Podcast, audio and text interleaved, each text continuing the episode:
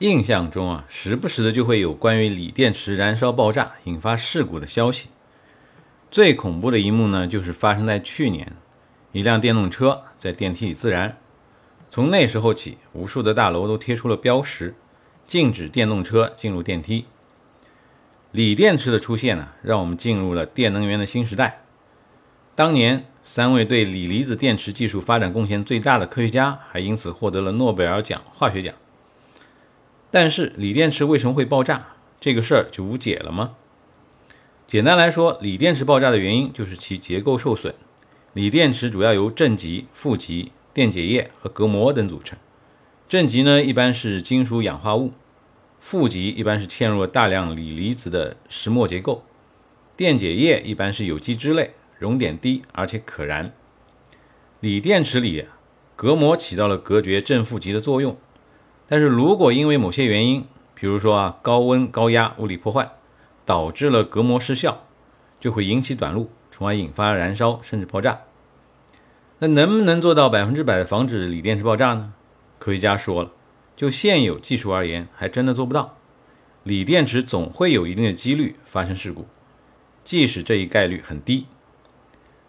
不过解决方案呢，其实并不只是锂电池，已经有可替代的储能方案出现了。在本届冬奥会上，有一种铁隔液流电池已经投入了使用。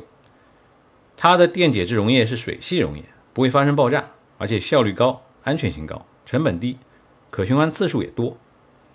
但是铁隔液流电池呢，目前还只是刚刚从实验室中投入商用，现在还只是应用于大型的电网储能，还不能说完全替代锂电池。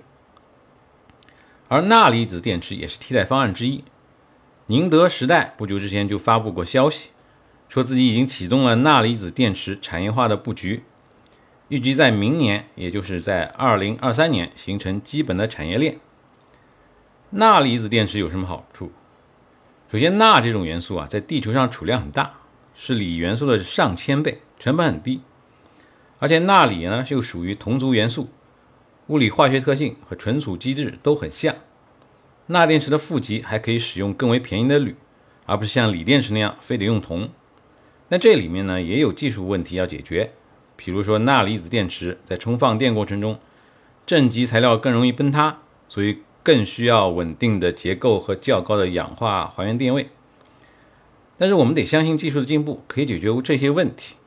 但是现在呢，只能说钠离子电池还只是锂电池的备胎。